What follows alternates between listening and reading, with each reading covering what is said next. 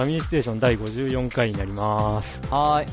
おはようございます。ドラグーンでおす。はようございますでいいんですか？クリンクです。ちょうど今日は夜勤明けで、そのままき、あ、そのままってか一回か家帰ってできてるんで、はい。うん、仕事明けてから来ました。ええ、なんか、聞くところによると、こう、うん勤務帯が変わっちゃって、あのあ今月の収録が危ぶまれてたんですけど、ー、なんとかクリンクが土曜休みがあったんで、ええ、え日曜ができなさそうなんですよね。ー頑張れば、夜勤前に収録 夜勤前なんだ。うん、それもきついんで、まあ、今月分はええ。今収録するんで、はい。あの、来月分もしなかったら、はい。頑そういう感じで、んこう、都合つかなかったということを、こう、うん、考慮してください。ええまあ、その時には、んあの、僕とヨッキーであら、寂しいな やるんで、寂しいな俺も入りたいよ。まあ、そんな感じで、えええっと、今回もよろしくお願いします。はい、よろしくお願いします。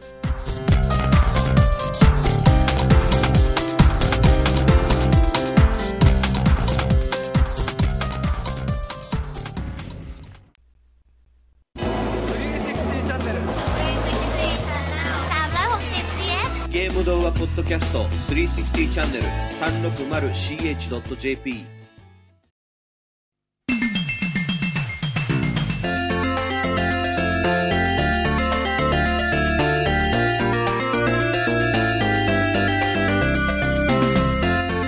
ということで、はい。はい、始まりましたが、はい。また1ヶ月の、はい。ご無沙汰です。本当に月間月間という感じなんですけど、はい。えっと、最近気づいたんですけど、えあの、この番組ってえ、、ええ。あんまり説明してないですよね。説明というと？どういう番組か。ああ。番組自体の説明してないですよね。ああ、まあ、一応、ブログの上あたりにどういう番組ですっていうのはテキストで打ってるから、う んいいかなと思いつつそうなんですかね。うん。まあ一応ゲーム好きの二人が、はい。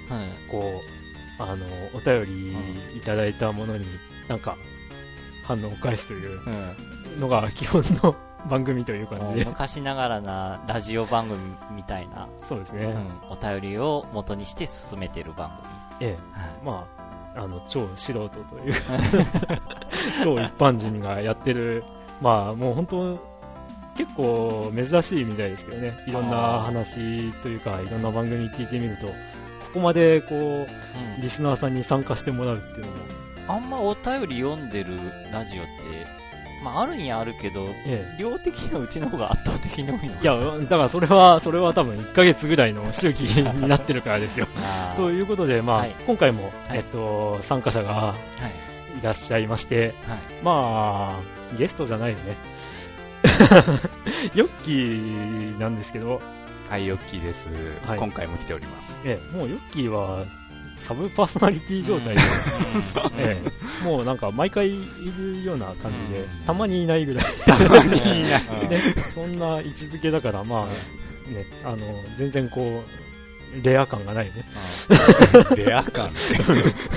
まあ、えっ、と、それと、えっ、と、今回はスカイプで参加していただいている、えーいつもお便りいただいて、あと、ブログの方の、あのートラックバックで感想を書いていただいている B さんです。はじめまして B です。よろしくお願いします。はい、はいよろしくお願いしまえっと、まあ、ちょっと、ご質問なんですけど、はい B さん、あのーなんていうんですかね、こう、普段というか、ゲームっていうのはどのくらいされてるんですかね？うんちょっと最近はあれですけど、やりだしたらやっぱり1日に2時間とかになりますかね。ああ、なんかこう、今までのお便りの傾向からして、すごいやり込みをされるような印象が強いんですけど、あそれは多分あると思いますね。アドベンチャーとかやってても全部のエンディングを抑えるとか、そこやったら終了みたいな感じですね。おー。え、で、あの、個人的な興味なんですけど、はい。ゲームを買う本数とかっていうのは、どんなペースとか、もう今は2ヶ月に1本ぐらいですね。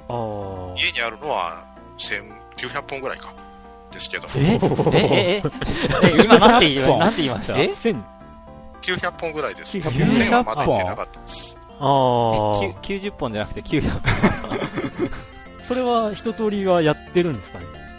半分ぐらいですね。あとは、パッケージ負けてないやつが半分ぐらい。パッケージも開けてないんですか？あら。積みゲー。ああ、えーっと、なんか、ツイッター上では、うん最近、あの、僕が積みゲーというか、なんか、ゲームショップクリンクとかっていじられてるんですけど、あの、僕なんかね、全然じゃないですかね。ああ、さらに上がいたね。僕の上はまだまだたくさんいますよ。そうまんまでしょうね今、うちに積んであるゲームの高さが2メーターぐらいですかね。おー。まあ、あの、天井に届かんばかり積み上げてる方も いらっしゃいますし、すげえや。っぱね、ほんとその場であの、中古ショップが開けそうな感じの。ね。ね、なんか、うちは、あの、実家から持ってきた、こう、クリアしてないゲームっていうのは、まあ、せいぜい、あれ、あれだけですから、とか言って、ラジオだからラジラ見えないんですけどジオなのにわからないっていう。まあ、せいぜいあんなもんですよ。うんねまあ、これだけでも結構すごいと思うんだけど。うん。まあ、中にはクリアしてったのもあるんで、うんねうん。自分とかはその都度売ってきたから少ないのかな、今持ってるのは。いや、でも、ちゃんとエンディングは見てるでしょ。まあ、見てる、そうよね、ん大体は。だから、だなぁと思うんだけど。レースゲーとかはちょっと見れないけど。ああ、うん。まあ、ということで、まあ、そういう、はい今。回は4人で。参加4人なんですが、はい。ということで、まあ、恒例ですが恒例この1ヶ月、はい。どうでしたかというか何最やってたんだコーナー。まあ、あと、最近どうでしたか？うん。その前に、ええそう、さっき言い忘れたのが、はい。いや、ファミステがもう4年迎えたなと。ああ、うん丸4の年話忘れてたなって。丸4年。まあ、まあ、前もなんか何回記念だねとか、うん。打ち合わせ上言ってて、こう本編始まったら忘れてたっていうことは、うん。よくありますが。2006年の3月から初めて、あうもう4わ年えあ。えということで、何の記念にもなりませんが。ええ 5, 年5、5周年 ?5 周年ーいや、まあ4周年、4周年。うん5年目突入。5, のええ5年目突入っていうことでよろしくお願いします っていうのをさっき言い忘れてたんで。はい。はい。で、えっ、と、ええここ1ヶ月。はいあ、そう、あのープレステ3買って、えもうなんか久しぶりになんかプレステ1のソフト掘り起こして、ああ、ああ。あの、レイストームやってました。レーストも前回もやってる、やろうかなとか言ってたんですかね。うん。で、えそれで掘り起こして、で、ほら、あの、プレステ3ってなんかアップコンバートとかあるから、はいはあれでいろいろ試してこう、プレイしてみて、え結論はなんか、あんまりね、こう、なんか、ポリゴン滑らかにはしない方がなんかいいような気がしてきたなと思って。いや、というか、前もなんか番組の収録後か何かに検証した気がするんですけど、あ、あのあれプレステ1、3ですよ。あそうかの、1の本体上で再現されるグラフィックから、多分2がもうすでにアップコンバートされてるんですよ。ううで、その2上でのアップコンバート状態がもう多分 PS3 で再現されちゃってるんで、うん。だから、あんまり変わりないんじゃないかなって思うんですよね。その2をやってたら、あ、2で経験してると、PS2 本体で。2もや、あの、まあ、過去だけど、2のアップコンも見たけど、なんか3の方がもっと滑らかになってる感があった気がしたけど、気のせいかな気のせいじゃないですか。とか、なんか、わかんないですけど、うん無責任に言ってますけど。まあ、久しぶりにレーストームやって、ああ、こうだ。なやっぱコントローラーじゃ厳しいね。なんかジョイスティックが欲しくなった。あら、そうですか？うん。ープレステ1の時はジョイスティックでやってたから、あの、レあ、ーストーム。そうなんですね。へと、あとはあの、プレステ3のあの、はいプレイステーションホームーはいはい。をダウンロードしてやってみて、はい。うん。なんか土曜の夜入ったら、うんはいもう人がわらわらいてなんか、なんだっけ、ディスコみたいなとこがあるでしょ。ええあそこ行ったらみんな踊りまくってて、はい。ああ、やっぱ賑やかな賑やかなんだなと思って。あー、え、アイデムの、こう、あスペースとか行かなかったあ、まだアイレムのスペース行ってないよ。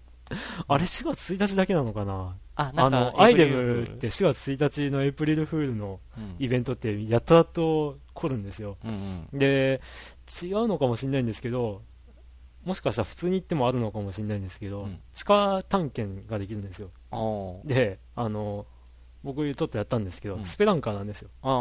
で、あの、遠くの方で、うん。ギャーって声が聞こえて、てんてんてんてんてんてんてんてんてんてんてんって聞こえが、あ、お BGM が聞こえてきたりとかして、なんじゃこりゃってうん思いながらやってったら、あの、本当にスペランカーの罠みたいなのがこう、うん上から炎がゴーッと出てきてたりとか、あと、こう、コウモリが糞を落としてきたりとかうんしてて、で、それに当たると、本当に死んじゃうんですよ。えー気がついたらスタート地点に戻っていたとか。へーまあなんかそういう遊びもそれ帰ったら試してみよう。あったりするんですけど、もしかしたら4月1日限定かもしれないです。ええはあ、なるほど。ただ PSP ホームは、あれは何なのかってふうに PS お思われてたりも。まあ、まだベータ版みたいだからね。まだまだちょっと手探り状態だと思います。まだまだと言っても、もう随分経ちますよ、あれ。うんうん動き始めて。っていう感じでした。あはい。あ。でえ ?PS3 のソフトは買わないんですか？あ ?This is it は綺麗だったんですか？ー、綺麗だったね。そういう。はあ。まあまあ、今度貸してください。あ了 それか。見たいな。はい。えっと、それでは、クリンククリはンクですけど、あのーなんちゅうんですかね、ゲームがですね、その、近場のショップとか行くと、あの、古いのがどんどんどんどんこう、なんか、ワゴンセールというか投げ売り状態になっちゃってて、うんどんどん失われてきているみたいなんですよ。うんあの、その、コーナーがなくなっちゃったりとかして。で、こりゃ、なんかいつまでも、こう、手に入ると思っていたら手に入らなくなっちゃうんだなと思って、慌てて、こう、めぼしいものというかう、ん。いろいろ買ったりとかうん。してるんですけど、まあ、おかげで、あの、積みゲーが 増える結果にはなるんですけど、うん。でも、やっぱ昔やろうと思ってて、こう、あ、そういえば買ってなかったなっていうのがあって、例えば、あの、PC エンジン版の源平島マデンとか、うん。これあの、スーパーファミコン名人の教え、カッコ仮っていう別の番組聞いてたら、こう、PC エンジンの源平島マデンは、あの、アーケードの移植だから、うん。かっこいいんですよって話をしてて、あ、そういえばや、やりたくてやってなかったなと思って買ってきたりしたんですけど、うん。うん、でそういう話をツイッターでちょっとしたらですねあの、まあ、前回のあの富蔵さんがうちの近辺もあのどんどん中古ゲームなくなってますよっていうおー。風に言われててこう本当に今のうちに手に入れておかないとあのこう地方なんで あのなんですかね。なくなるな。ゲームセンター CX 御用達のスーパーポテトさんみたいにこう大量にこういつまでも置いてあるような感じじゃなく、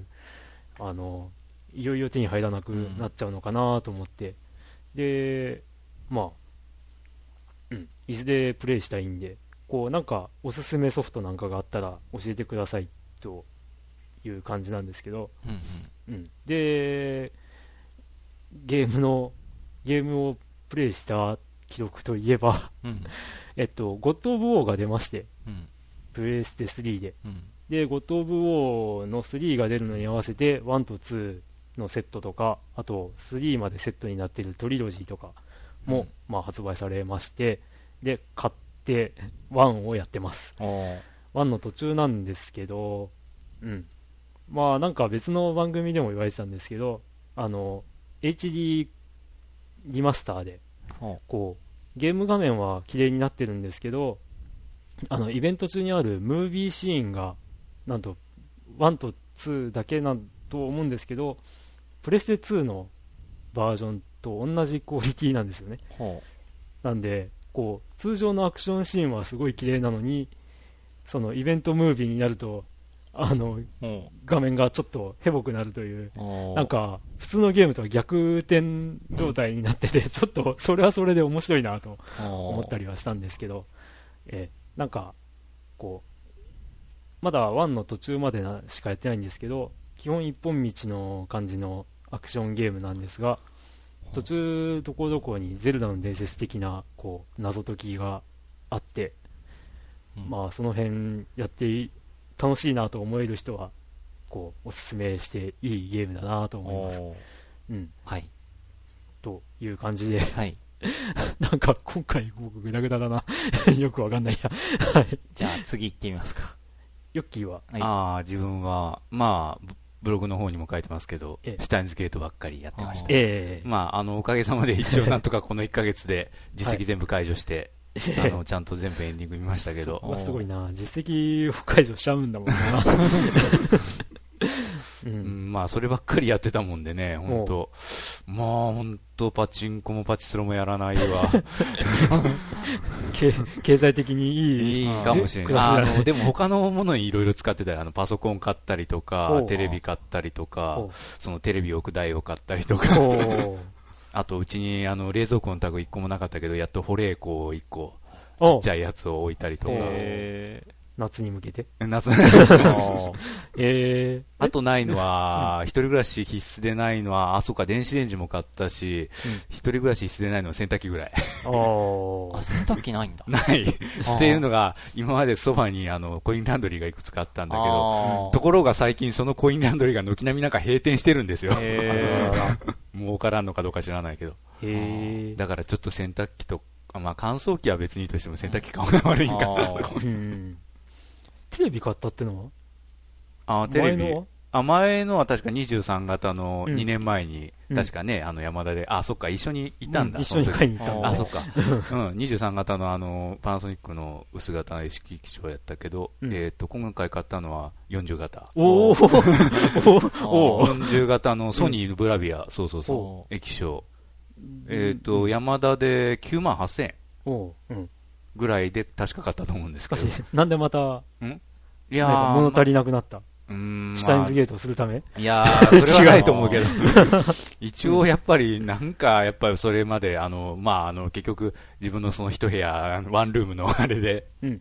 ちまちまやりよったんですけど、なんかちょっとやっぱり、物足りんくなったのかな、やっぱり。あ、やっぱ大きさ的にはこのうん。クリンクの。部屋にちょっとでっかいやつでね。ちょっと、あ、これ37これ37だあな。へていうを買ってみました。感じだった。あの、まあ、普通のやっぱテレビ見たら、おお、結構すごいなと思うぐらい。まあ、また慣れるんでしょうけど。ーうん。そう、そういう風な方法にやっぱちょっとお金使ってましたね、今あ月は。ーなるほど。はい。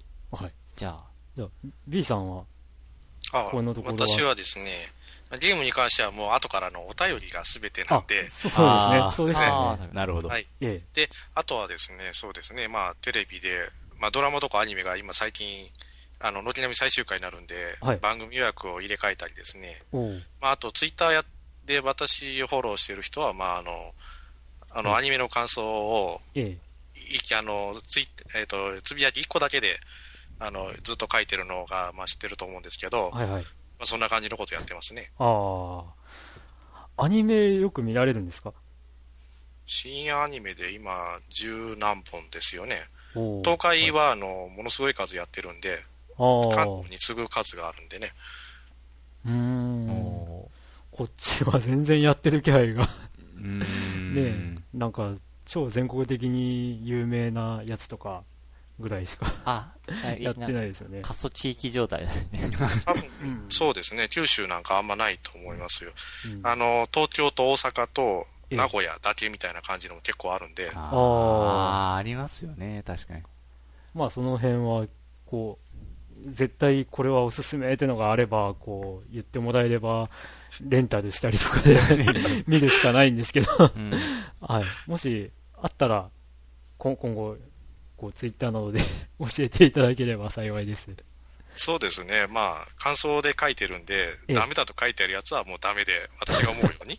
はい。もうダメだということと、すごい、あの、面白いっていうことをはっきり書いてるんで、ああ、はい。それがまあ世間とその一緒かどうかっていうのはまた別にして、そんな感じになってるんで、はい見てもらえばわかると思います。はい。はいわかりました。大分系だと本当ね、うんテレ、テレ東系のアニメとか全然入らないもんな。うん。うんえはい。ということで、お便りを。ーはい。1枚目です。はい。僕、コーディーさん。はい。ファミステの皆さん、こんにちは。クリンクさん、ツイッターではお世話になっています。うんさて、前回ゲームバグの話をされてましたが、僕の記憶に残っているバグを一つ。言わずと知れた萌えプロ。おこれ萌えロプロ野球ですね。うん。バースのバントでホームランなど、設定自体に問題がありますが、えー小学校時代、僕の友人、かっこかっちゃんの家でのこと、ある日、そこで萌えプロをやっておりました。何も知らない我々は、のほほんとカセファミコンをセットし、プレイ。しかし、なんとなんと、かっちゃん所有の萌えプロは、敬遠、冒頭級の球をストライクと判定。いやいや、これは仕様ですよね。仕様って、仕様っていうな。仕方なく、ど真ん中以外は投げちゃダメという独自ルールを作り、プレイをするものの、野球というよりホームラン競争状態。あれは一体何だったのか。レトロゲームの記憶は不思議と残っているので、またお便りしますね。ではでは、ということでありがとうございます。ありがとうございます。いや、あれは一体何だったのかって仕様ですよ。いやいやいやいや、あのね、いや、多分、カセットの差し込み具合とかでも、あ、そうなの？あの、あると思うんで。え、変わるえいやいや、あの、いや、だから、カセットを、うんその、電源切らずに抜き差ししてリセットすると、うん前のデータが残ってて、あ、の、バグで、なんか、普通にありえないステージとかが再現できたりっていうこともあるんでね。初めて聞く、それは。いや、だから、うんそういう、こう、やっぱバグだとは思うよ。ああ。いや、でもかなりありえないボールがストライクになってうん、るっていうそれ、のは確かに。そうそういうのも確かにあるんだけどう、んうん、ここまで激しくっていうのは、そうめったにはななかったと思うよ。まあ確かに、ファミステ内でもファ、萌えプロ やったよね。うんまあ、試合になってるのかなってないのかよくわかんない状態でしたが。うんどう見ても、なんか、フライ、これ取れるだろうと思って、こう、余裕かましてたら、ポトンとか落としたりとか。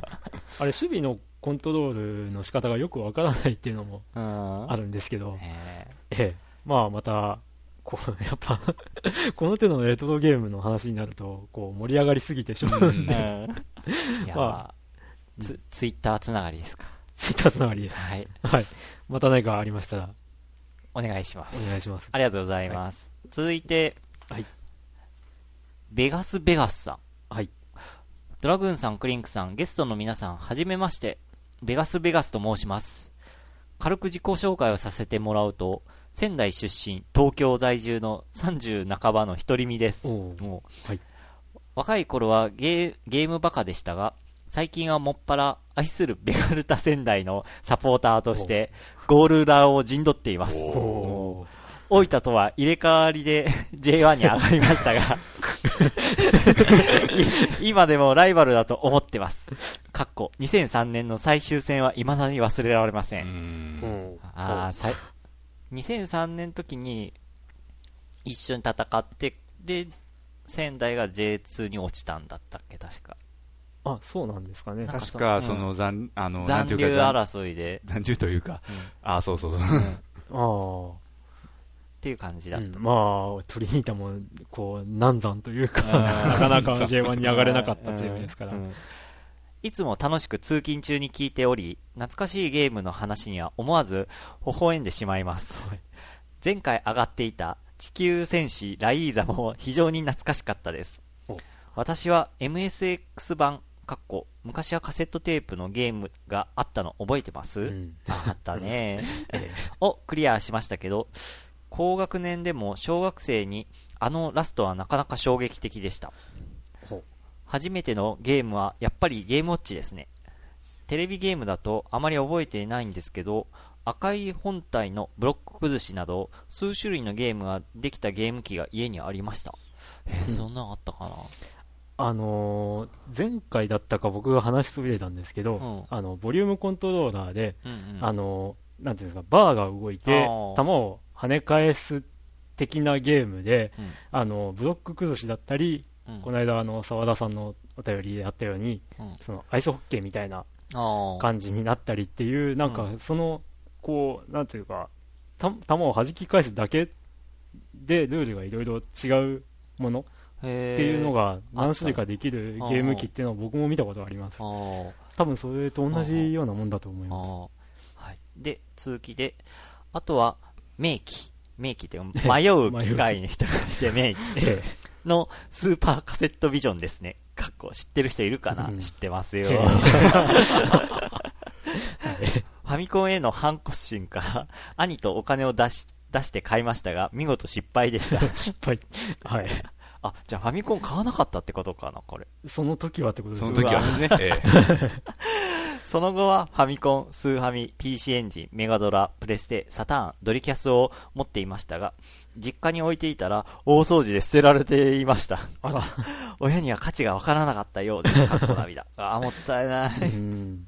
まだまだ語りたいところですが、長文になってしまうので、このくらいで、また時間を見つけて、またお便りします。それでは、ってことで、えはい。ありがとうございます。ありがとうございます。わー年齢的にはうちらと一緒だから、ね結構なんかこう、やったゲームとか被ってそうな気がするな。うんゲームウォッチとかもね、うんやってる。ええそういえば B さんはゲームウォッチ世代ですかね？大体そうですね。さっきの方の多分一つか二つぐらい上じゃないですかね。ああ、なるほど。初めてやったゲーム B さん何ですか？前えっ、聞いたかな。と、前回のお便り、うん。ああ、そうそうそう、前回の。お便りで。あの、F1 ゲームっていうのは、そういうあええ。のミニチュアが出るんじゃなくて、あ、あ、あ、後ろからライト当ててですね、影絵みたいなやつを動かすやつなんですよ。ああ、はいはい。あ、で、さっきのベガス・ベガスさんの言ってたブラック崩しっていうのも、ひょっとしたら任天堂のブロック崩しかもしれないなと思って聞いてたんですけど、へうん6種類のブロックの形があって、まあ、それが普通のブロック崩しなんですけど、え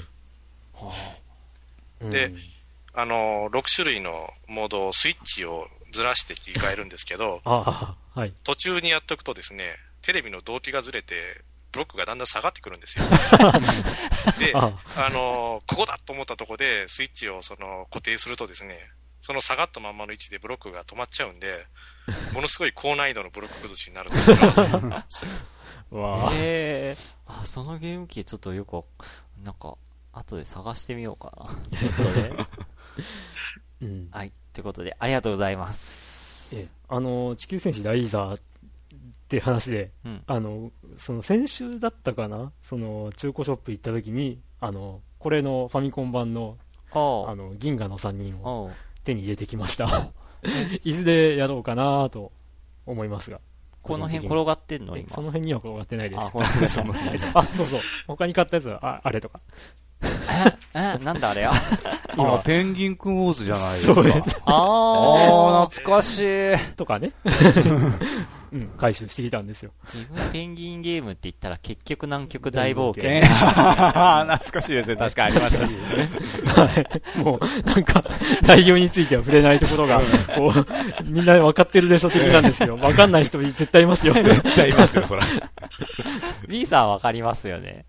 そうですね南極の方も、ペンギンクウォーズの方もパソコン版やりましたね。おーあなるほど、なるほど。さすが、すごいなんか、年齢層の高いゲーマーが揃ってる。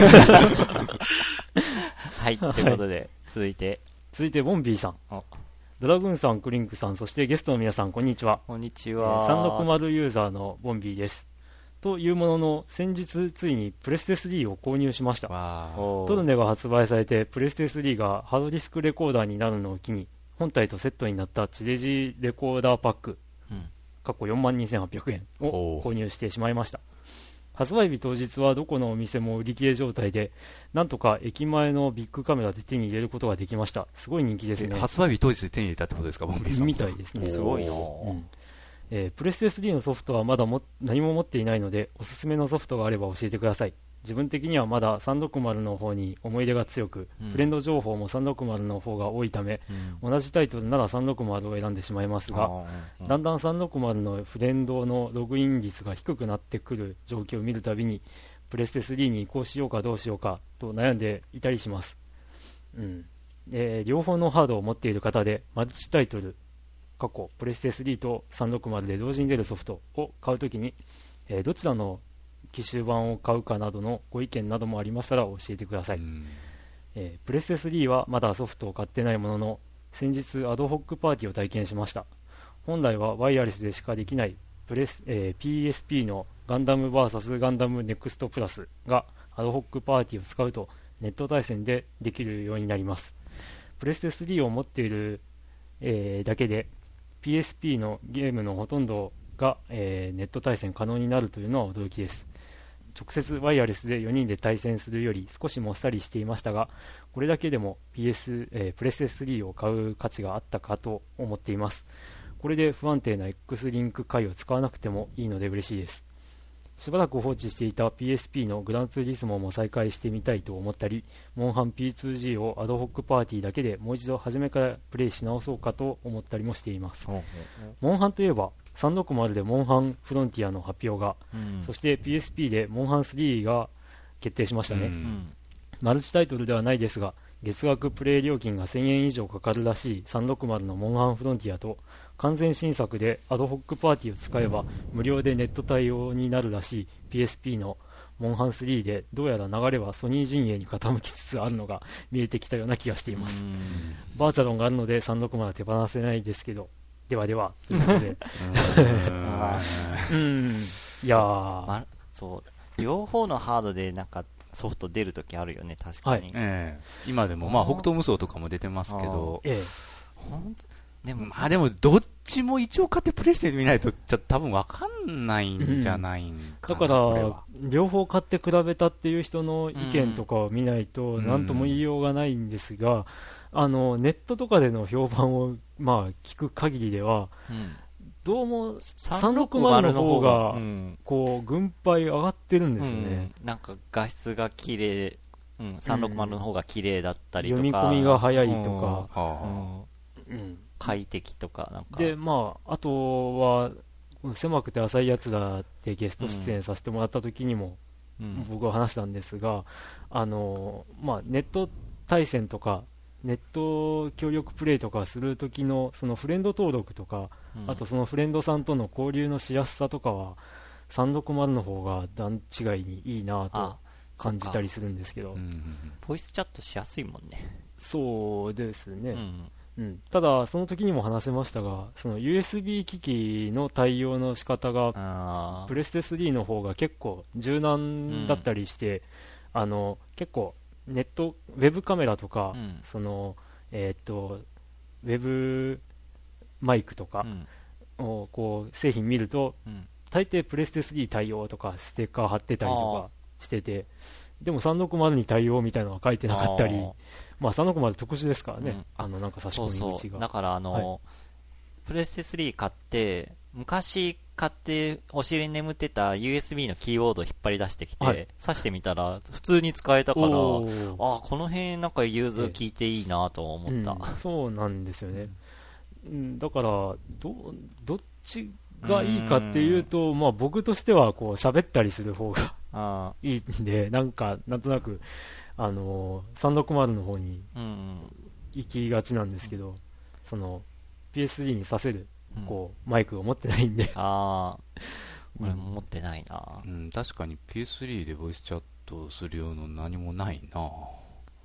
持ってない。うん。だからネット対戦とかがこれから盛んになってそういうソフトがプレステ3でバンバン出ればちょっとどうなんだろうっていう気もするんですけど、でもやっぱ今のところ360の方がネット対戦というかネット対応のゲームに関してはうん。360の方がいいんじゃないかなとうん。思ったりするんですけど、はい。うん、どうなんでしょ なんか他に意見のある方お便り B さんあ、う B さん。さんどうです？あ私は PS3 持ってないですけど、多分、あの、360の方買った方がですねええ、実績ポイントがつくんで、はい。あの、実績のおかげで360の方を選んじゃいそうですね。うん。そうなんですよね。だからプレステ3があ、なんそのかトロフィーだっけ？そうそう、真似して、360が実績があって面白いとか、うん。こうやり込みとかするのにしやすいとかっていう意見があって人気で、うん。でそれに追随するような形ででトロフィーを。トロフィーっていうのを付け足したんですけど、それがどうもなんか対応するソフト、しないソフトがあって、うん、そこでも若干微妙なうん。雰囲気を醸し出してる感じですけど、うん、まあ、どうでしょうね。まあ、あとはひその人それぞれの好みかな。うんそうですね。はい。やっぱプレステ3がこうハードディスクにソフトをこインストールできるようになればってなればだいぶ違うんじゃないかなと思ったりうんもするんですけど、それはどうもまだ、うん、先から。先かうん。な。せっかくね、最近 250GB モデルとかも出てんのにね。ね、う。うん。んなんとかすればいいのに、うん。ちょっとプレステ事業は、ちょっとなんか、怪しい動きになってますし、ソニーコンピューターエンターテインメントが消滅したっていう話も、あ、えで、なんか。ソニーに吸収されたという、うん、このままゲーム事業が縮小していくのかもしれないみたいな危惧もされてたりはするんですが、うんどうなるかは分かりません。はい。はい。ななんだろう、この締め、締めくくれない感じは。まあ、とりあえず次行きますか。はい。はい。で、えー、ヤスさん。シュタシュタインズの回だった50回。いや、50回で話してないでしょ。53回だったんですけどね。前回のカオスヘッドが PSP に移植が決まって、シュタゲも移植されそうな感じ。おそらくその時は360でも追加エピソードやらが出ていると予想。うん11年には、これ2011年ってことそういうことですね。人類の夢だった 3D ゲームの到来。未来は明るいですね。っていう、はい。なんか、すごく久しぶりな、こう、短いメール。えはい。いや、それがですね、うんで、うんヤスさんからもう一通来てるんですが、じゃあこれがうん、す、10、10分、十や数分後？20 ?20 分後ぐらい。20分後にもう1通。が来たメールで、はい下着の回だった50回。ええ なんかデジャビューみたいな。カオスヘッドのように PSP に移植されそうな予感。はい。2011年には人類の夢の 3D ゲーム到来。はい。ゲームジャンル区分をどうするんでしょうか ?2D アクション、3D アクション、3DS のゲームは、すリアル 3D とかですかね下着に 3DS に、ガンダムユニコーンに、エヴァキューに、ナタルに、オタの未来は明るい。こりゃ死ねませんなな なんか、なんかちょっと違うんですけどね。な、なんだろう、ななか。なんんだろう。シュタインズゲートでも意識しとるんでしょうか、これは。ああ、そうかもしれない。あ、こんななんかこあの、微妙に文面を変えてることで、う、うん僕らの こうリアクションが変わるかもしれない的 え、そこまで深読みされてんだ、これ。な感じかもしれないですが、でもね、確かにヤスさんも、確かシュタインズゲートはうん全部、え確か実績解放されてましたよねえ、。してますね。うん、やっぱりこれぐらいのことはしても おかしくないかもしれ下着のことをちょっと今、ちらっと話しちゃいましたけど、な い。えうんあんまり話したくない。てか、この、え、エヴァ、エヴァ級って何？え、えっと、新劇場版の3作目がう、ん。エヴァンゲリオン9っていうあタイトルの予定なんです。あ、それでエヴァ級なの、えなんなんだこのオバ級みたいなの？オバ級え。うんシンジ君がこう、犬が苦手になってたり そういう設定ですかねま。た懐かしい漫じ画なのねゃあ誰がトロンパとか、そうそう。なんかこう、お腹に星マークがついてたりとか。バケラッタとか言って。懐かしすぎる漫画ま。、またこの、P さん含めてお、なんかこう、親父で。いやいや、わかんないですよ。藤子不二雄大全集が今、出てますから。でもここで 3DS って書いてて、そういえば、ええ発表されたね、任天堂ええ、が 3DS がですね。いや、まさか、3、裸眼で 3D 対応になるっていうとこまではちょっと予想外だったなとうん。ああ、いや、でもなんか、あれですよね。あのーこう、ダブプラスのうんイベントとかで配布された、その、うん。こう、システムで、ホログラムで、うん。その、ヒロインキャラクターがこうんう、浮き出てうん、その裸眼で浮き出て見えるような。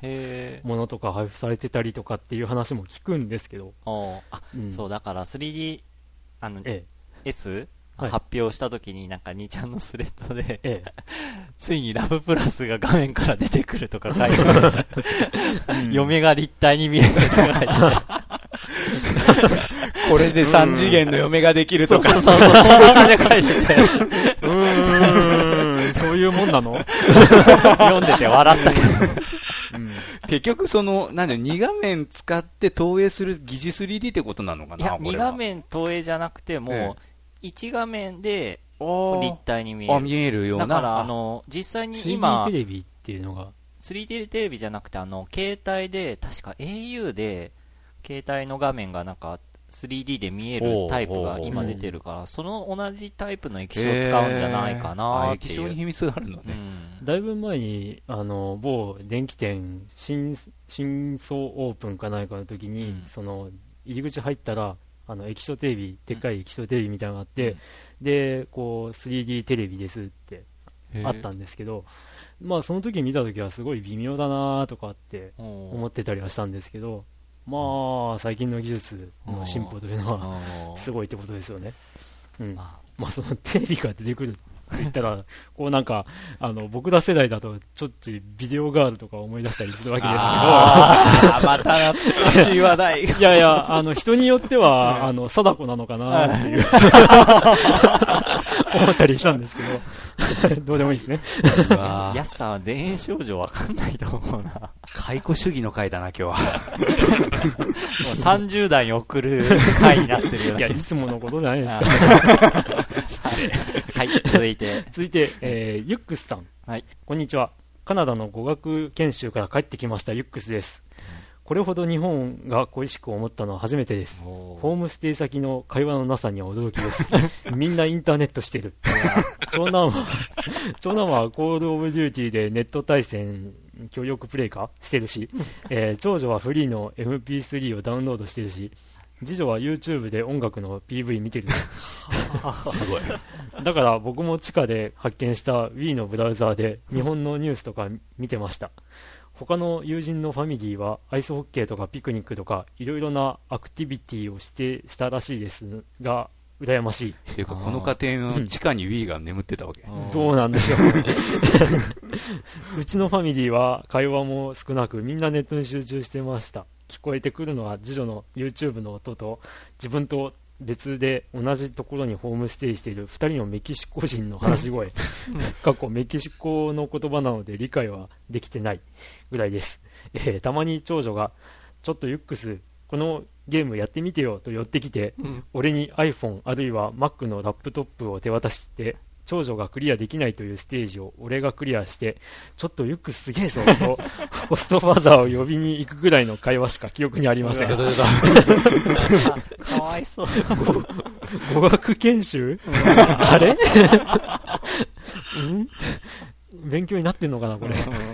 今は成田空港にてセントレア行きの飛行機を待っています。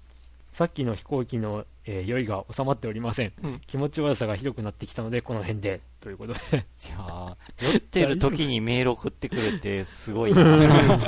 まあ、まあ、実は続いてうんのお便りが、またユックスさんなんですが、世界一ユックスなゲームさん。えー名前は今回紹介するゲームからということで、えー成田空港からお便りを送った後、セントレア行きの飛行機内で酔って吐いてしまったユックスです。吐いちゃった。うんカナダの土産話はたくさんあるけど、めんどくさいから割愛。もし聞きたければ、クリンクさんからメールしていただければ、かっこ笑い。あ、でも土曜日は塾にいるかも。ということで、まあちょっとメールを送るのは自重しました。あ はい。さて、今回は久しぶりのパソコン投稿ということで、そう、あの、名前が変えられてるんで、パソコンからの投稿ですね。えーということで、ブラウザ上で遊べるゲームを数点紹介したいと思います。まず一つ目、ザ・ワールズ・ハーデスト・ゲーム。訳すと世界一難しいゲーム。赤い四角を操作して青い丸に当たらないようにスタートからゴールまで進むイライラ棒的なゲーム。黄色いコインのようなアイテムを全て回収しないとゴールできません。最初は世界一難しいとは大げさなと思っていたら、その名にふさわしい難易度で見事にはまりました。このゲームにはバージョン2もあり、えー1は30面中の18面、2は50面中の10面で詰まってしまってます。うん。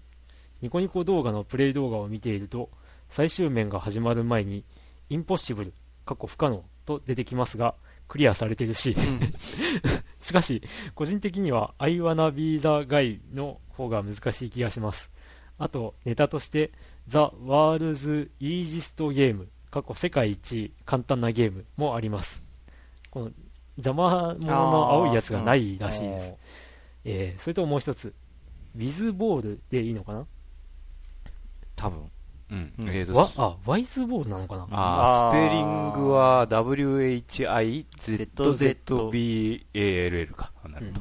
えーパイプなどのアイテムを配置して、ボールを転がしてゴールの的に当てるゲーム。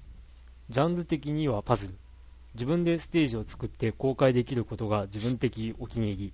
ユックスの名前をそのゲームで見かけたらよろしくです。では、そうそう、弾幕風のスクリプトは作り始めないと 適当な分ですいませんでした。ということで、ありがとうございます。弾幕スクリプト作り始めないとって。いやー、なんか、すごいなやっぱ、あの、ホームステイ先で、ちょっと悲しい感じだったんで、こう、日本に帰ってきて、やっぱ、うん。どうなんでしょうね。確かに普通ホームステイ先行ったらなんか、その、他の友人のって書いてるようになんか、えその国のなんかこういろいろ、うんなんだろう、現地回って文化というかん文化とかを教えてくれるのが通常なのかな。ここは思いっきり自分のことばっかしてたってことね、みんな家族。引きこもり一家じゃないですか。あちょっとユックスクはちょっと、運が悪かった。うんまあ、あの、日本に帰ってきたんでう、ん。こう、存分に、うん。あの、日本の生活を堪能してください。それしかないよね。はい。で、続いて、えー、ダンテさん。はい。お昔、猪木ボンバイエーを聞いて、猪木ガンバーレーと言っていた妹の話をすると、はい。猪木ジンバブエやんねーと大爆笑しながら言っていた嫁を持つダンテです。ジンバブエってなんなん？猪木、ジンバブエ、あー、チャーチャーチャーって入賞ですか？空耳だね。ジンバブエでなんで、なんでそれがジンバブエ？ガンバーレーはなんとなく昔思ってました。いい、いい、いい嫁さんです。クリンクさん、ドラグーンさん、ゲストの皆さん、おこんばんは、です。こんばんは。さてさて、はい 季節、もう季節は春ですね。はい。編集者さんたちが オフで練習した成果を徐々に見せ始めているのではないでしょうか。何の練習？ちょっとシャレにならない。皆さんお気をつけてください。最近は、最近ゲームは、てんてんてん。ほとんどやってなく、寝る前にお布団の中で、カカオとトウモロコシの交易、かっこ、大公開時代 4PSP 版はいをやってるくらいです。の中で攻撃。しかし、ゲームミュージックは聴くことが多く、FF 系の CD やナムコ等の懐かしいゲームなどの音楽をよく聴いてます。はい FF は1、2とタクティクス、オーケストラ集が大好きです。うんかっこ、何気に、えーと、なんだっけ、ファフェ、フェイレイ。フェイレイの歌が、スイマソンにしか聞こえない空耳は置いといて。ってことで。うんあ、これをよくわフかんないェイレイは何でしたっけ ?8 かな？なんだったかな、あれは。8の Eyes on Me じゃないですか？ああ。で、うん。FF いくつ？8、8 8。8 8です。あ8ええ。もうかなり記憶の彼方なんで、もう 覚えてない。あのーす主人公がスコールか。そうそうそうそうそうそう。8だとそうです。うん。うんああ、結構昔だな。ちょっとこれはチェックうん。してみます。はい。えー、で、続きで、えー懐かしのゲームミュージックはファンタジーゾーン、戦いのバンカ、メトロクロスあたりがお気に入りですお。私は昔、カセットデッキで直接録音し、テープに収集していた頃もあるくらいゲームミュージック愛好家でしたが、最近の曲はあんまり聴いてないかもです。うん。皆さんが最近、何気に聞きたいなテンション上がるなと思うゲームミュージックは何ですか？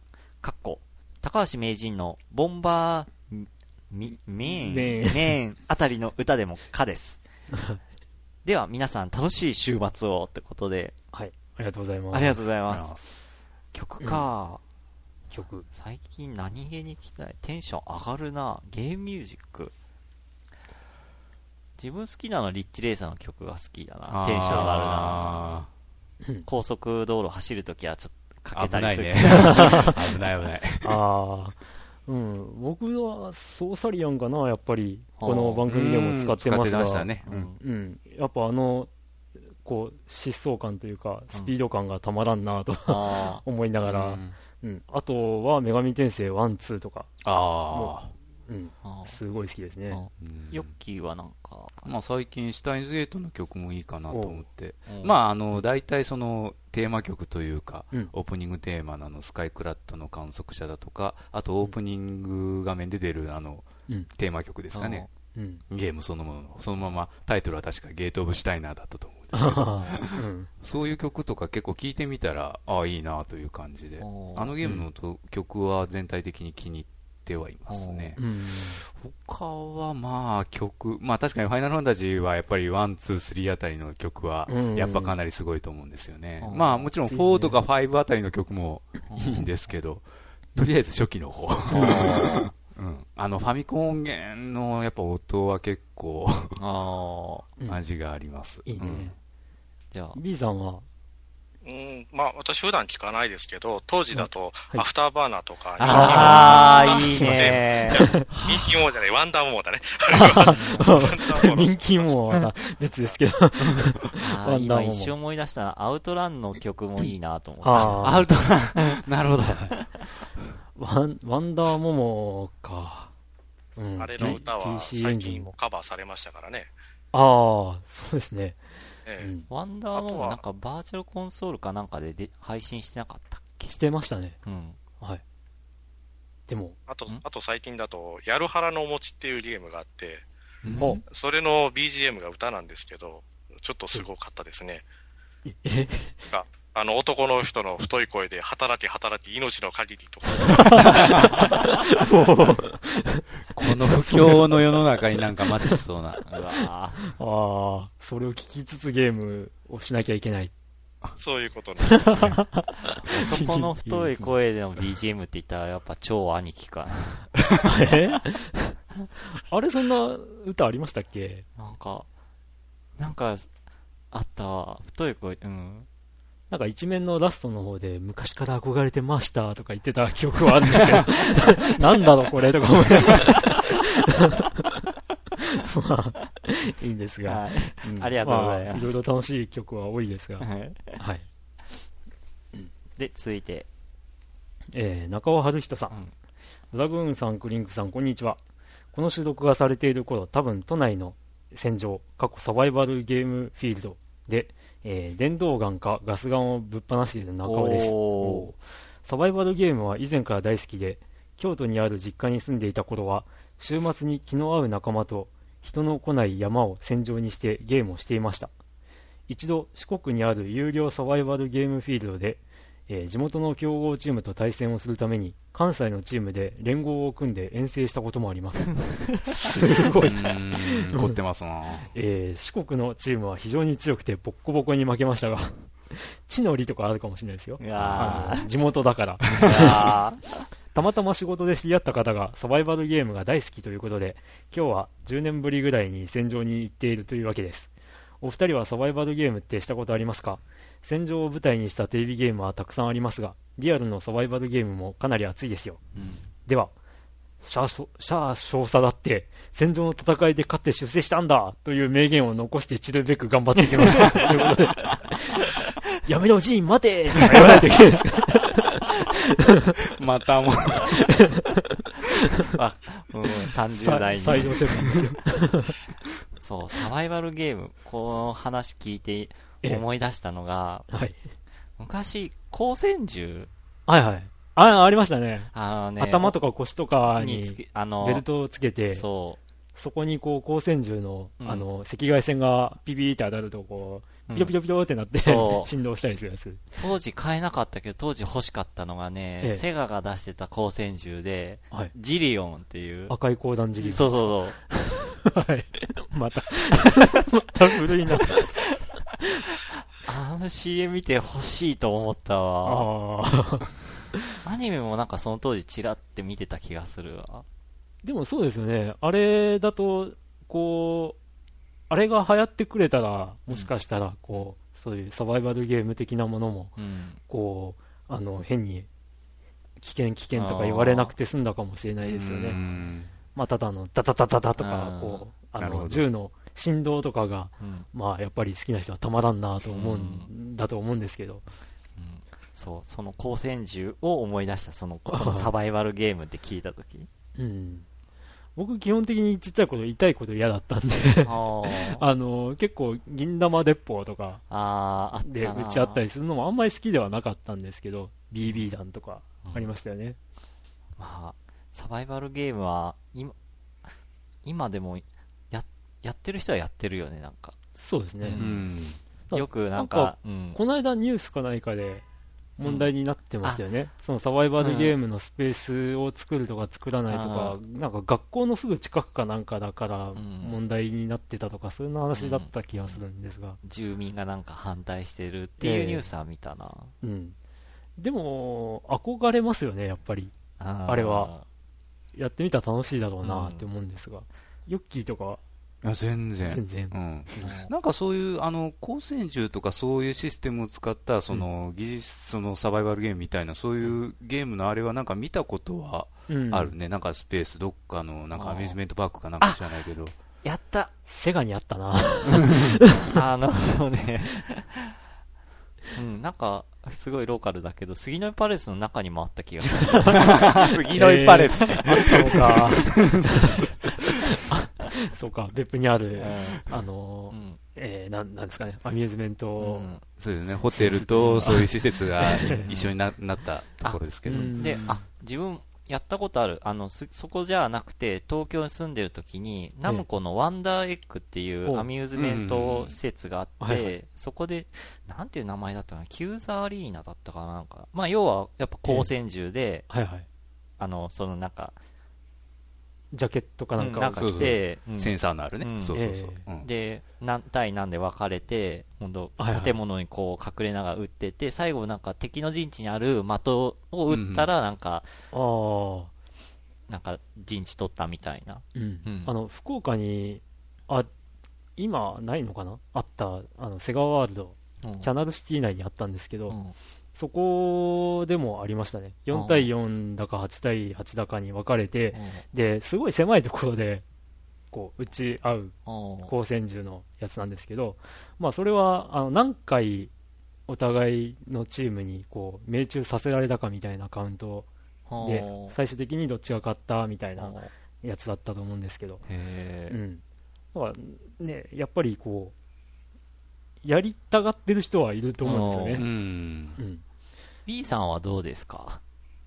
あー20年ぐらい前に学校が寮だったんで、はい、そのまま夜中の校庭みんなで行ってやっていましたけど、夜中のえ、それは、なんか BB 弾とかで？あ BB 弾で、一人だけあの、電動ガンって言って、モーターの、あの、ポンプで、モーターでポンプ動かして、マシンガンみたいな感じで。1秒間20連発ぐらいで、うわで、こっちは一発撃ったらレバー引かないかので、そいつだけが無敵の状態で。ま ねまるでなんか一人だけチートしてる。ひどい。うーん。へー。ああ、そういうことをしてたんだ。夜の学校の校庭に忍び込むといえば、こう、あの、僕ら、この、このスタジオ内にいる3人のうん。母校であるうん大分 P 中学校。P 中学うんの校庭に、あの、夏場ですけど、ん。こう忍び込んで、うん。あの、ロケット花火で打ち合いをやって怒られたとかっていうそんなこと話たが、え？いやいや、聞聞いたんですあ、よ。聞いたんだ。僕はやってないですよ。あの、僕のなんか友達とかがうん。そういうことをやって、で、なんか、その、こう、校庭に入ってうん。花火するの禁止みたいなことを言われてましたけど、まあそういう遊びも、あうん、ーはい。やっぱみんなしたがるもんですよ。ね。ですね。お、という感じで、うんはい。はい。続いて、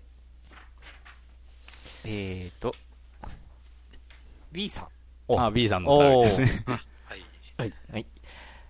先週後半から5日ほど、甥っ子が来ていたこともあって、ゲームはほとんどやってないんですが、先月からだと、ヘビーウェポンの作戦モードのプレイ動画のウプが終わりました。お。ということで、はい。まあ、アドレス書いてるので、これは、ブログの方に載せておきます。で、えっ、と、続きで、えっ、と、日本初の横スクロールシューティングゲームは、海外留学したら、お、お、お、お、大味な。マッチョマンになって帰ってきたという感じで、弾を避けることよりも先に倒すこと、打ち負けないことが重要で、力と力のぶつかり合いに負けたら試合終了です。試合終了。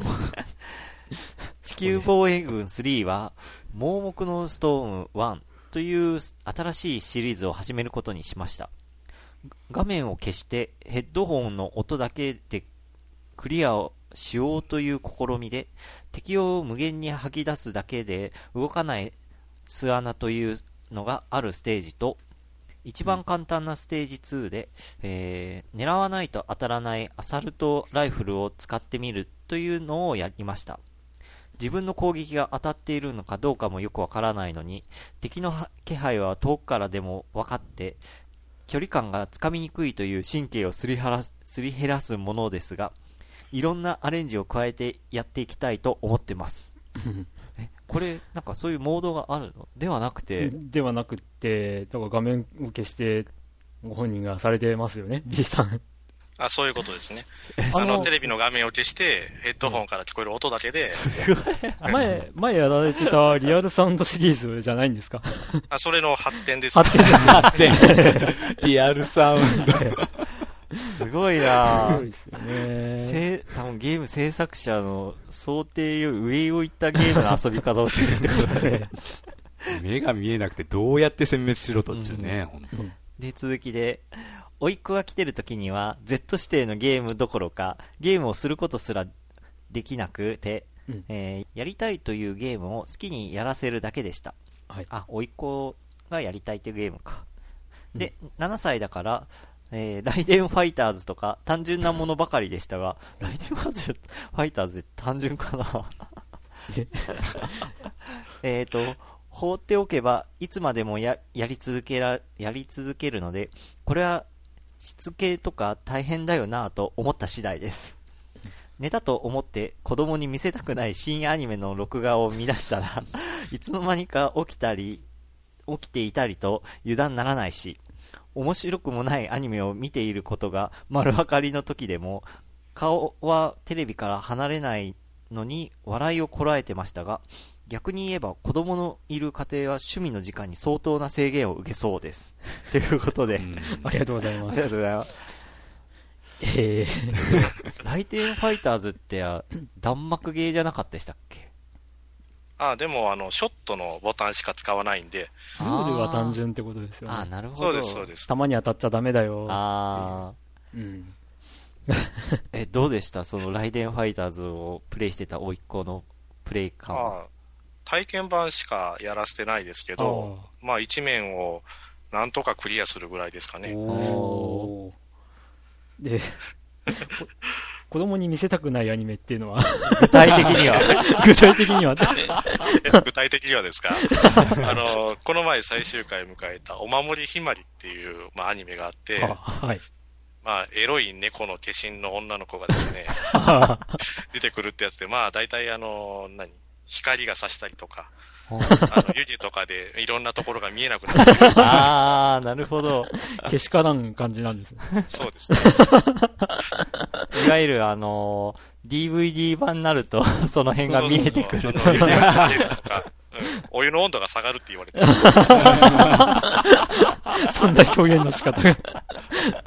あれ思うんですけどね、テレビではこう見えないようにしてて、うんうんで、DVD は見えるようにしちゃってて、うん。で、同じアニメの棚に置くじゃないですか。あよくないと思うんですよね。もう、それは規制したくなるわっていう気もしなくもないんですけど、うん。まあ、あの大人の大人の目線から見たら、ね、いいと思ってあれ的な感じかもしれないですけど。ー、。うん。うん。ああ、そうか。だから、こう、10 18歳未満、年齢認証か何かでその演出が変わるとかいう システムができたらすごいなとか、ちょっと今思っちゃいました。ああー 見てるやつが18歳未満かどうかっていうのを。ー。うん。ね。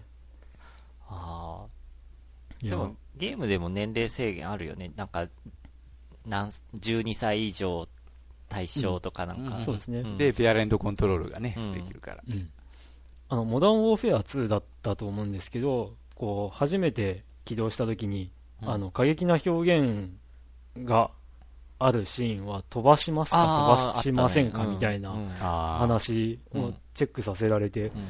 まあ、僕はしませんでやったんですけど、うん。もしかしたらしますとかだったらこういきなり話が飛んだりしちゃったりするのかなとか思ったりもしたんですけど。どんな表現なんだろうなと思いつつ、うん。まあ子供ができたら大変そうです。ね確かに思うわ。インターネットでも不安に思うもん子供にもしさせるとしたら。ああうん。うん。うん。うんそうでしょうね。うん。あの、テレビ、まあアニメ見ててもですね、ええ。座ってるはずなのにお尻がなんかどんどん上がってきて、フリフリフリさせて、まあ要は画面に全然集中してないんですけど、えでもそんな体勢でも目だけはずっと画面追ってんですよね。へえ。ああうん。うん。まあなんかそのやっぱ楽しそうにしてるというか大人が興味を示しているものにもうん。興味があるっていう気持ちもあると思うんですけど、うん。うん、あとまあアニメーションっうん。ていうものですよねやっぱり、うん。絵が動いてるっていうのはやっぱりうん。ちっちゃい子にとってはあこううん興味になりますからね、ーうんうちの姪っ子もこうアンパンマンが好きって言ってて、うん。アンパンマン見るのかなって思ってこうアンパンマンの DVD をこう誕生日かなんかに買って。きたら、うん。なんか今ちょっと違うのを見てるみたいなこと言われてえとか思ってたらあのケーブルテレビでうん。アニメとかつけっぱなしてると、うん。ポケモンが始まったんですよね、うん。でポケモンを別に家で遊んでるわけでもゲームで遊んでるわけでもないんですけどうん。あの話がすごい途中でも見入っちゃってるみたいな、そういうのはやっぱありますね楽しそうみたいな、はあ。うん、なんか子供は奥が深いな。いや我々も通過した。まあそうだけど、その時にそんなこと意識してないからね。まあ忘れちゃってますからうん。ね、あ多分似たようなことしてますよ。はい。ということで、はい。続いて、続いて富蔵さん。おはい。ファミリーステーションパーソナリティの皆さんこんにちは。いかがお過ごしでしょうか？はい。前回はスカイプで出させていただきありがとうございました。実は収録していない合間の雑談が結構楽しかったりしました。はい。僕は前回の出演後転職が決まりまして今は各部署を研修で回っています。軟弱なボーイには肉体労働はきついなぁな毎日を送っています。さてゲームの話。北東無双を買いました。おツイッターでの事前評価があんまりだったので どうかなとも思ったのですが思い切って買いました。それで感想なのですがあくまで僕の主観ですが、うん。雑魚敵をなぎ倒していく無双シリーズの爽快さがあるかというとそれはあまりないような気がしますしかといって北斗の拳のエピソードがしっかりと再現されているかというとそれもあんまりな。あ結果的にどっちつかずの中途半端な出来になってしまってるんじゃないかなといった気がしました。でも売れてるんですよね。うーん。なんか愚痴っぽくなってきましたのでこの辺でやめとこうと思います。それではまたということでありがとうございます。おー無双シリーズね、北斗の剣が無双シリーズでっていう、うん。まあ話題性もあると思うんだけど、うん。まあ、どうなのかな？やっぱ、北斗の剣ちょっとやっぱり、どうしても攻撃手段素手とかがデフォになりそうだし、三国無双とかのね、あの、まあ武器使って、とかとか、うん。暴れるようなのとはもうちょっとなんか感じが違うとは思うんだけど、まあうん。やったことないけどね、まだ、北斗もそう。うん。どうなんだろ僕は基本的に無双シリーズってやったことがないんあですよ、うんで、まあ、バサラ戦国バあ。サラをうん。一作だけ買ってで友達がやってるのを眺めてるみたいな感じのことはやったことあるんですけどうーんとその辺の爽快感とかっていうのはやっぱりこう敵バッタバッタ倒すっていうのが無双シリーズ的にはいいところだったんでしょうけど、うん。それが微妙っていうのがどうなんだろうっていううん。ね感じなんですが、まあ確かに雑魚的わらわら湧いてきそうなあれではあるんだけどな。うん、ななんかこうこれもまた別の番組でしたけどあのーまあ僕らのサイトのリンクにも貼ってあるワークスラジオさんとか、うんあ、とグダグダゲームラジオさんとかええでも北斗無双の話はされてて、どちらも微妙だっていう話を。どちらも微妙。うん。微妙というかまあ結構辛辣な意見がされてて。あうん、まあもし興味があってまだ買ってないっていう人はその辺ちょっと聞いてみると参考にはなるかもしれないしそれでもやってみたいんだっていう場合は買うといいでしょうし。うん。やっぱ前の期待がちょっとやっぱ大きかったのかな、このゲームに対しては。うん、まあ、本当無双ってのを出しすぎてるって感もああ、そういうゲームね。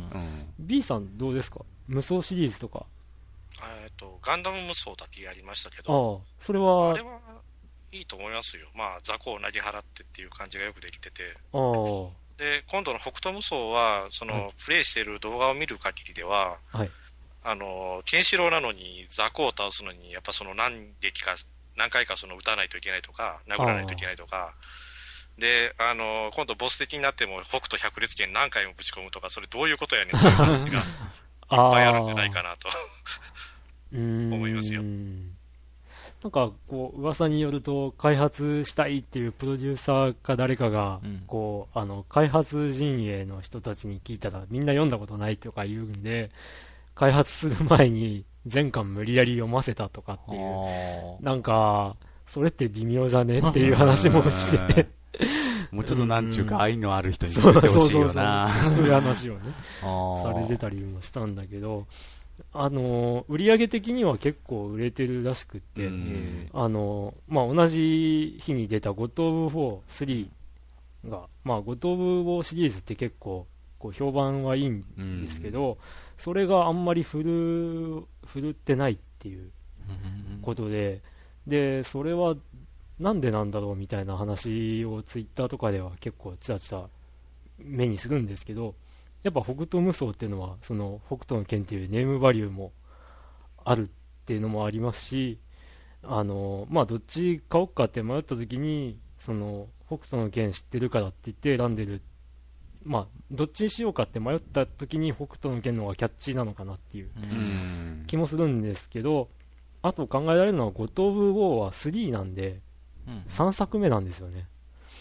前も僕が何度か言ってるんですけど、シリーズものになっちゃうと、結構その辺が厳しくなってくるっていう。途中からうん。なんかこう新規でプレイし前のワン、ツーやってないとう、面白くないんじゃないっていう意識もあると思いますし、うん。まあ実際にワン、ツーやってないと、ちょっと感動が薄いみたいな話も聞くんで、はうん、まあ、だから、こう、なんていうんですかね、ゴトーボー3単体では売り上げは微妙かなって思ってても、実はトリロジーっていう、その1からセットになってるやつもそれなりに売れてるんで、それも合わせれば、まあ、売り上げ的に悪くはないんじゃないかなとかも思ったりはするんですけど、うん。うん。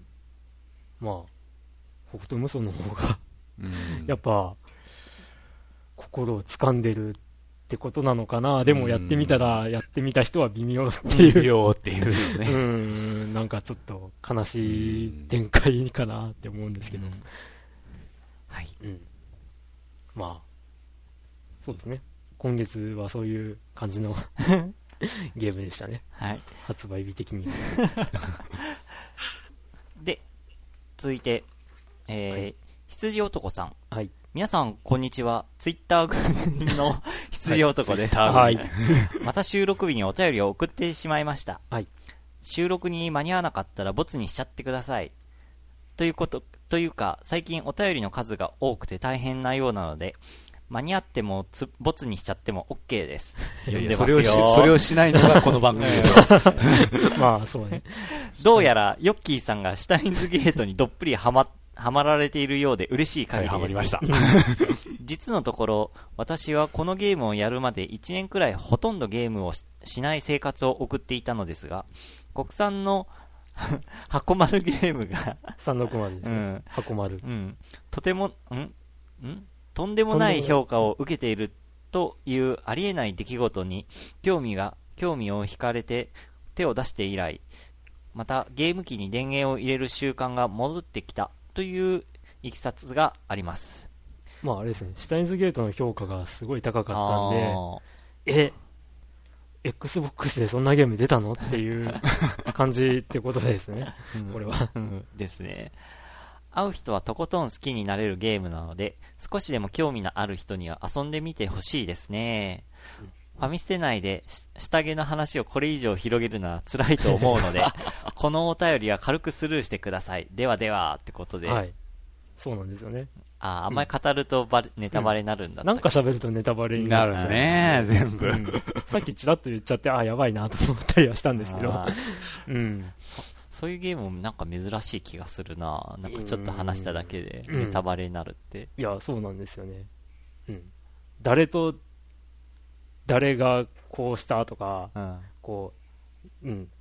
何がどうしたとか、ちょっとでも言うと、もう、もうダメだ。これ、これはダメだ。いかんいかんいかんって感じ。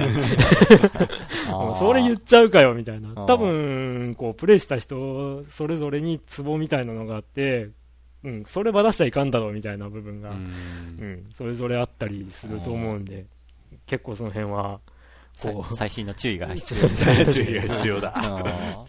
ぜひ、ぜひ、こう、興味がある人は、うんプレイしてほしいんですが、うんうん。あの、そうです。こう、ファミステでは、こんな感じでやってますけど、うんあの、ちょっと僕が別番組しよっかなとかって考えてたりしてまして、あの、いや、他の番組とかでも、やっぱり、これネタバレになっちゃうなって、ネタバレを気にして、こう、思いっきり話せないっていうことってやっぱりあ多いんですよね。あで、ポッドキャストの配信ってなると、うん。あの、iTunes とかで登録しちゃうと、うん。もう毎週のようにデータ、毎週というか毎回データを自動でダウンロードしてくるじゃないですか。うん。そうしちゃうと、お今回何話してんだろうって聞いちゃったりするんで、うん。それだとやっぱネタバレトークってできないじゃないですか。あだったらもう、いっそのこと、ーうん。こう、あのーネタバレ全開を前提にして、で、今回この作品に関してネタバレ全開で話してるんで、うん聞きたい人だけダウンロードして聞いてください的なものをこう、作りたいなぁと思思ってたりしてますよ。なるほど。この企画がちゃんと動くかどうかは謎ですけど。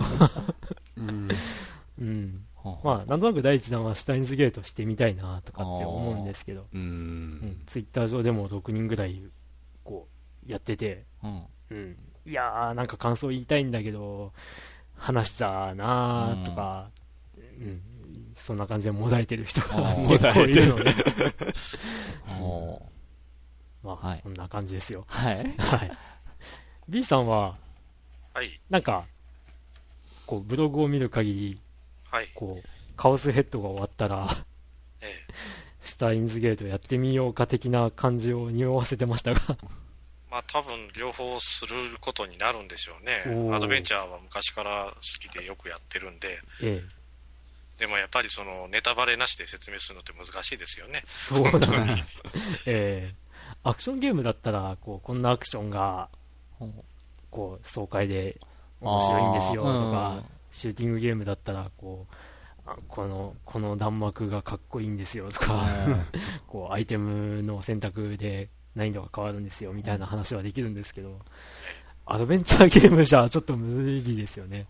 難しいですよね。もうそれちょっとニッチな例ですけど、あの、ええカノンっていうアドベンチャーゲームがあって、はいはいはいはい。で、あれをですね、うちの母にすごく面白いんだっていう話を説明するときに、はい。どんな話って聞かれて、あ、あゆがたい焼きを食う話としか言えなくてですね。あー結。局、あの、アニメの DVD13 話見てもらって、ええ。なるほどって納得してもらったっていうことがあるんで、えー、たい焼きを食う話。確かに間違ってはいないけど、全然本質がわかりませんな、それは。で それ以外のことを喋ると、もう結局そのやった時とかの面白さが全然違ってくるんで、全然言えなかった。そんなことになっちゃいましたね。ああ。13話ってことは、東映版ですか？そうです。ああう顎尖ってるやつですよね。はい。はうーん。ということで、とりあえず今回のお便りは、以上です。はい。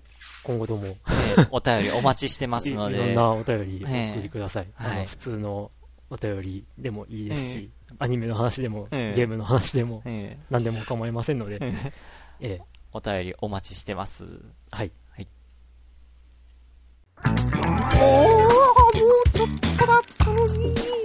ああ、もう富永さんダメですよ。収録の時間始まっちゃいますよ。富谷のグダグダゲームラジオ、毎週日曜日配信、ゲーム以外にもアニメ、漫画、映画などグダグダにお伝えしていく番組でございます。ぜひ聞いてください。エロゲーじゃん。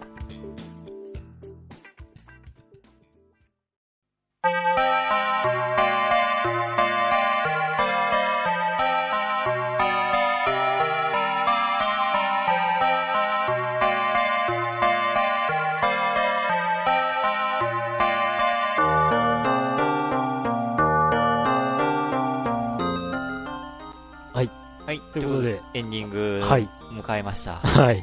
今回は、はい。なんだかちょっとうん。古いうん。作品のタイトルをうん。よく上げてしまったなと思って、30代には、う うんんわかるネタばっかりだけど、ちそうょっとです、20代の方には、リアルタイムではわからないネタもあるのかなと。10代もいますし、あ いやいや、ね申し訳ない。ー こういう番組ですね。こういう番組。ええまあ、はいこれで懲りずにと。お便りいただければええ幸いです。はい。はい。で、お便りの宛先だけども、まあ、はいブログ上にお便り送るフォームがありますんで、はいええで、まあ、そのブログはもう、最近はもう、なんか検索でファミリーステーションって入れたら結構もう、ほぼあーあの1番目か2番目に出てくる。Google でやったら一番目にヒットします。あファミリーステーションだけでも。うん。はいはい。じゃあ、そ、う。ん。ついにあの、子育て施設を 来ました。そういう、そういうこと隣に並んでるんですけどね。はい。うん、あの、P かな。ってことはなくて、えはい。今回、B さん、はいゲストでおおしゃべりしていただきましたが、はい。どんな感想でしたか？いや、なんか自分のせいで、その、おっさんホイホイっていうか、いやいや30代以上限定になったんじゃないかなっていうそんなことはないですよす。るんですけど、はい。えでも楽しかったですよ。えはい。また、あれですね、機会があれば、え、ぜひそれはぜひお願いしええます。よろしくお願いします。うんはい。ということで、ええ。ええ。今回もお送りしましたファミリーステーション。次回どうなりますか？次回は、タイムスケジュール的に考えてゴールデンウィーク前後。あー。ゴールデンウィークに全然関係がない、ん。こう、職場で働いてい同じる、くシフトで動いてるんで。この二人のパーソナリティなので、連休なんと、も。あ、だから3連休も、あ、直前で気づくっていうパターンが多くて、うん。あ、明日から3連休なんだ、っていう感じだった。えー世間では大型連休なんだね、みたいな。うん。っていう感じなんで、なんで、まあ、あと、ね、野田軍さんの、う こう、勤務シフトのね。状態で、ちょっとうん、来月は、収録が危ぶまれてるんですが、ん。でもまあ、頑張って撮りたいと思いますんで、お便りお待ちしてます。まあ危なかったらヨッキーと僕で、そうなんだ。えー、やだ、俺も参加したい。じゃあ、じゃあ、じゃあ別番組ということで。別番組で。あ、さっき言ってたシュタインズゲートオンリーな。いや、オンディってわけでもないですけど、うんええ。まあなんかそういう、うんあの、今ちょっと仲良くしてもらってる、うん。その、リンクを追加した、うん。あの、ゲーム系のポッドキャスト番組の方々がですね、週末になるとすごい活発に活動するようになって、あの、ユーストリームとかで、あの、生配信。したりとかしてたりして、ちょっとあの、僕がうずうずしてるっていう状態だったりするんですよね。それはさんそれに参加したいっていう意味で。というか、我々も何かすべきなんじゃないかなとかっていう。うん。だから、うん。なんかそういうえ、こそれはいわゆる生放送ってこと？う、生放送ですね。あいや、だから、あのー僕個人的にうんそういうのを見て、こう、うずうずしてるんですよねあ。こーう、なんか、やりたいなって。うん。だから、そういう別番組とかを考えたりしてるわけですよ。ええ。生放送。まあ、生放送。生放送はあんまり向かないかなともうん。思うんですけど、何人ぐらい聞いてんのかねと思いつどうでしょつ。う。まあ、うん。ツイッター上で仲良くしてくださってる方には呼びかければ、うん。だいぶ、まあ、見てはいただけるとは思うんですが、はい。まあ、ファファミステを生放送っていうのは微妙かな、これは、私はどちらかというと、皆さんのお便りでうん。持っ成り立てまっている番組なんで。まあチャットでこう即座にメッセージをもらえるというのもうん。生放送ではあるんですけど、うん。ええ。はい。まあ何か何か僕が個人活動をするかもしれませんし、ファミステ派生番組。ええ。スピンオフ。かっこよく言えばそうだね。はい。ということで、お便りお待ちしてます。はい。はい。ということで次回はもしかしたら2ヶ月先とかになっちゃうかもしれませんが、まあ こんな番組なんで え気長にお待ちいただけるとあえりがたいです、はい。はい、ということで、ということで。皆さん次回まで、さよなら。さよなら